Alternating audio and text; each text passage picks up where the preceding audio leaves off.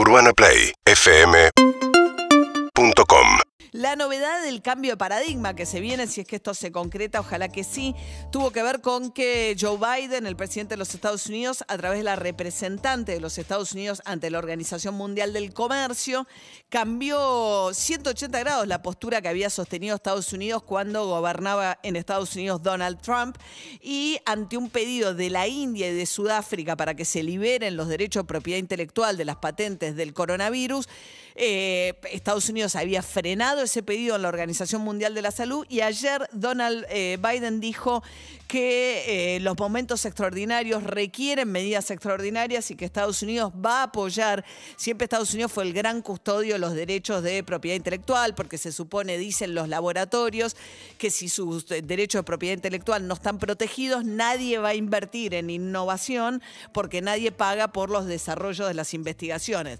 Bueno, Biden dice, no, bueno, en este momento es hora de pensar las cosas de otra manera. María Belén Herrera es socióloga, doctora en ciencias sociales, investigadora del CONICET, de este, justamente en temas vinculados a la salud y la cooperación internacional.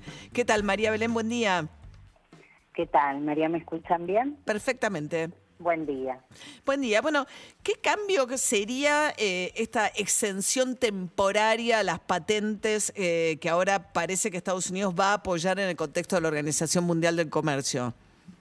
Eh, bueno, sí, lo que se está pidiendo en, la Organización Mundial de Comercio, que hacer la postura, este cambio de, de, postura de Estados Unidos tuvo tanta repercusión, bueno, por ser uno de los países que siempre se opuso y que de hecho en particular en relación a, este pedido de suspensión temporaria de las patentes eh, que están pidiendo algunos países, que fue promovida por India y por Sudáfrica, em, bueno, finalmente ayer dijo que eh, apoyaría esta propuesta de liberar las patentes.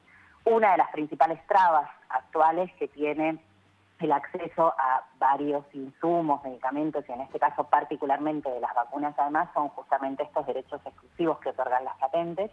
Esto es lo que pidieron la propuesta que llevaron India y Sudáfrica a la Organización Mundial de Comercio, eh, pidiendo esta extensión, esta suspensión temporaria de las patentes mientras dure la pandemia, que tiene el apoyo de más de un centenar de países, hasta ahora bloqueada por...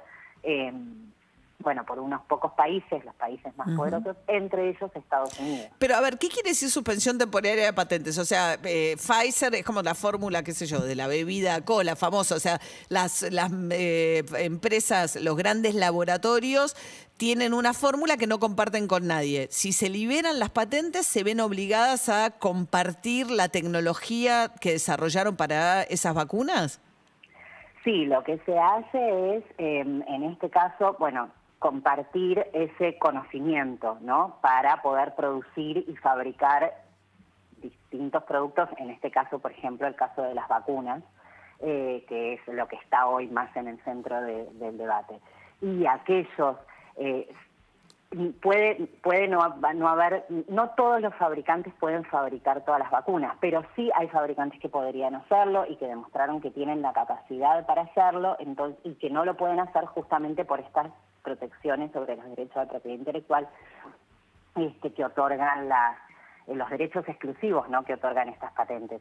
Al estar liberadas, entonces podrían prepararse, podrían fabricarse estas vacunas y aquellos incluso que, aquellos fabricantes que no tienen hoy la capacidad, de todas formas, al estar liberadas las vacunas, llevará su tiempo, pero podrían también este, mm, eh, bueno, encaminarse a poder fabricarlas, ¿no? Sobre todo teniendo en cuenta que eh, esto bueno, es un proceso eh, largo, la largo. Ha llegado. Pero pues, se puede obligar, las empresas salieron a quejarse todas por, previsiblemente, a pesar de que bueno, Pfizer había tenido unas ganancias extraordinarias a partir del lanzamiento de su vacuna, eh, pues, salieron a protestar rápidamente. ¿Se puede obligar a las farmacéuticas a compartir la tecnología? Sí, de hecho ya hay herramientas para eso, que son las licencias obligatorias este, que se conceden, están las voluntarias eh, y, están las licencias obligatorias. Este, sí, eh, hasta ahora la diferencia es que no hay un sistema de licencias, este, porque tampoco hay patentes globales o universales, ¿sí? eh, hasta ahora las herramientas son las que tienen los estados, hay antecedentes de esto, eh, sobre todo cuando fue la pandemia de VIH, SIDA. Sí. Este, hay antecedentes de estas solicitudes, hay antecedentes de la liberación y de la extensión de las patentes y en este caso, al llevarla a la Organización Mundial de Comercio, lo que da es una herramienta mucho más rápida para que entonces, si se liberan las patentes, aquellos que hoy podrían fabricarlas puedan comenzar a fabricarlas. Igual este es un proceso que va a demorar, ¿no? Este es un proceso que va a demorar, por supuesto que las declaraciones eh, de, Estados Unidos, el, este giro que, ha dado Estados Unidos es importante porque, bueno, es Estados Unidos por el peso que tiene eh, este, este país, porque además históricamente, digo, no es un este, no es no es su política. No, claro. Eh, eh, entonces, sin dudas, es importante. Hay que ver qué repercusiones tiene eh, en el sentido de, bueno, qué, qué es lo que va ahora a hacer la, la industria, probablemente tratando de ofrecer otras flexibilidades. También hay que ver qué es lo que va a pasar con otros países que hasta ahora se oponen o que por lo menos no hicieron público su posicionamiento frente a, bueno, este cambio o este giro que hizo Estados Unidos eh, bueno, mm. anunciando justamente esta necesidad de que se liberen las patentes en un momento tan crítico. Bueno, hay que ver si otros países que hasta ahora no han hecho público ese posicionamiento o que se oponían, si finalmente va a haber algún cambio. Hoy en día todavía estaría bloqueada esa, eh, esa propuesta, hay que ver bueno, en todo este proceso, qué pasa hasta las próximas reuniones en la OMC. Bien, María Belén Herrera, doctora en Ciencias Sociales, investigadora de Flaxo y del CONICET, justamente de temas de cooperación internacional y salud. Muchas gracias. ¿eh? Muchas gracias, María. Hasta luego. 7 y 42 de esta mañana, en la que ya salió el sol. Ahora sí, amaneció esta mañana fría, ¿eh? que arrancó con eh, temperatura de 3-4 grados en zonas suburbanas, 19 la máxima para el día de hoy, despejado. Urbana Play. 104.3